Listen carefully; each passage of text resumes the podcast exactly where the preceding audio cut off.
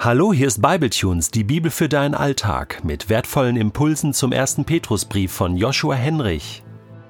Für den heutigen Podcast lese ich aus dem ersten Petrusbrief, Kapitel 3, die Verse 8 bis 12 nach der neuen Genfer Übersetzung.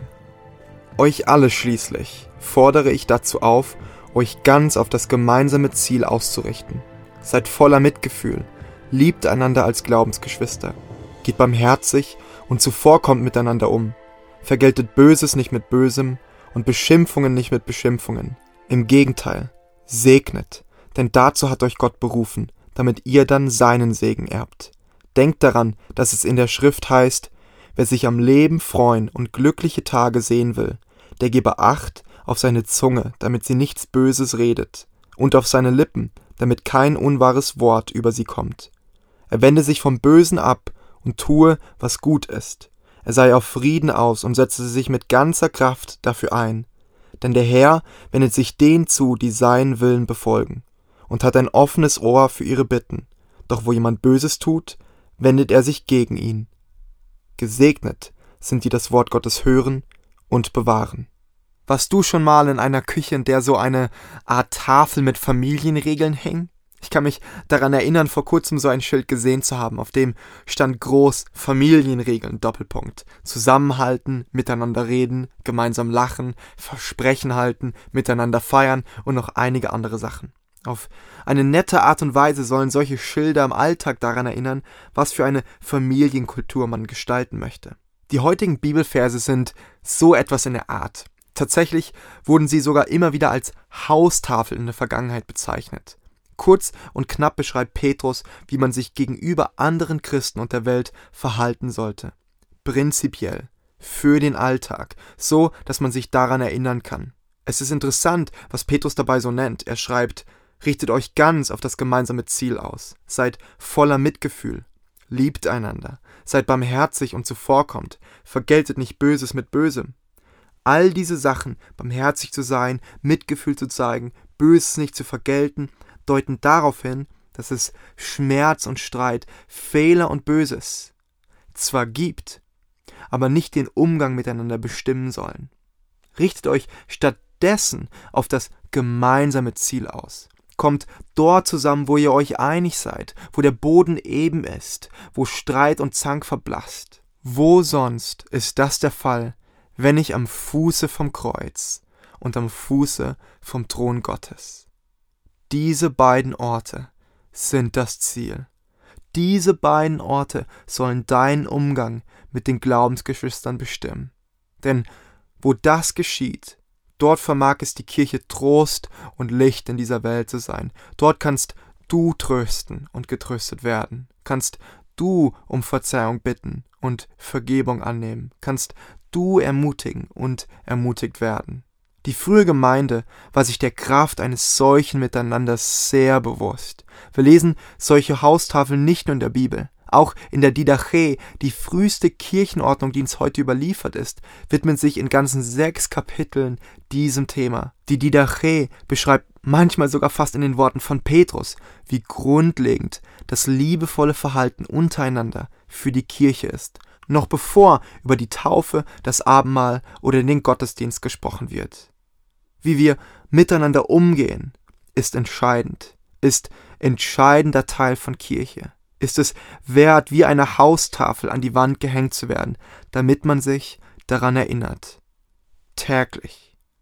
Damit es noch tiefer sitzt, fasst Petrus schlussendlich in nur einem Wort zusammen, wie wir miteinander umgehen sollen. Segnet, segnet, denn dazu hat euch Gott berufen. Ich denke, kein anderes Wort hätte hier so gut gepasst wie eben dieses.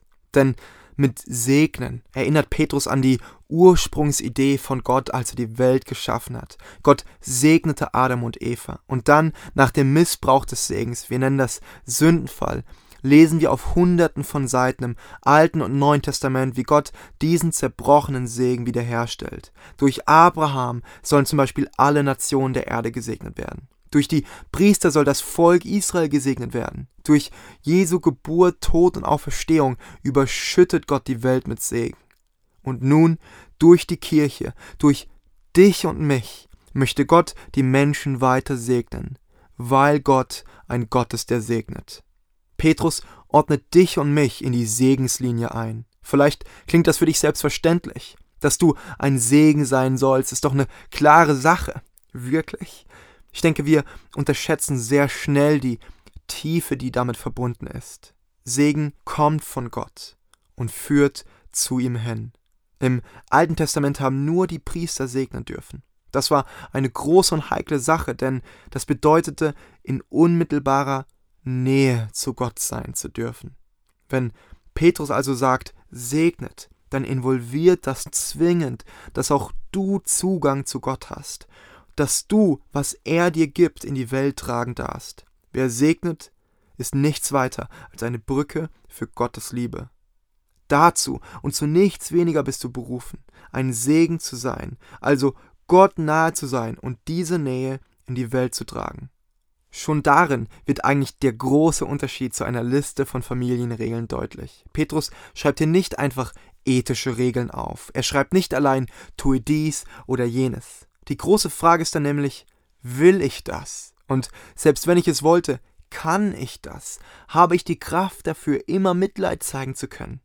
Nein, statt uns eine ethische Liste als Last aufzulegen, verknüpft Petrus diese Regeln mit dem großen Geschenk durch Jesus, dass du und ich wegen dem Kreuz und der Auferstehung in Gottes Nähe kommen dürfen, wir dort Segen abholen dürfen und müssen, um ein Segen zu sein.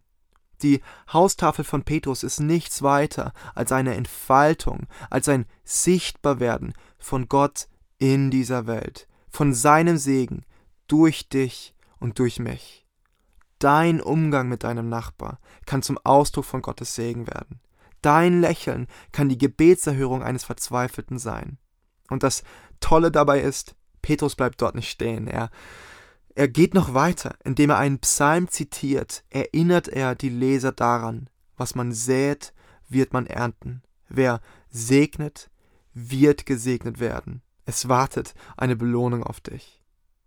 Manchmal fragen sich Leute verzweifelt, was denn der Wille Gottes für ihr Leben sei.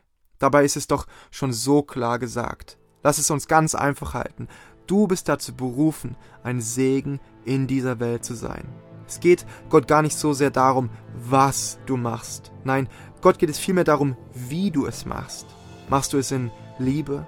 Zeigst du Mitgefühl? Vergibst du? Bist du barmherzig und nicht hart? Segnest du was auch immer du machst und wo auch immer du bist. Ob in Südamerika oder Europa, ob zu Hause oder auf der Arbeit. Segne, denn dazu hat Gott dich berufen, damit du dann seinen Segen erbst.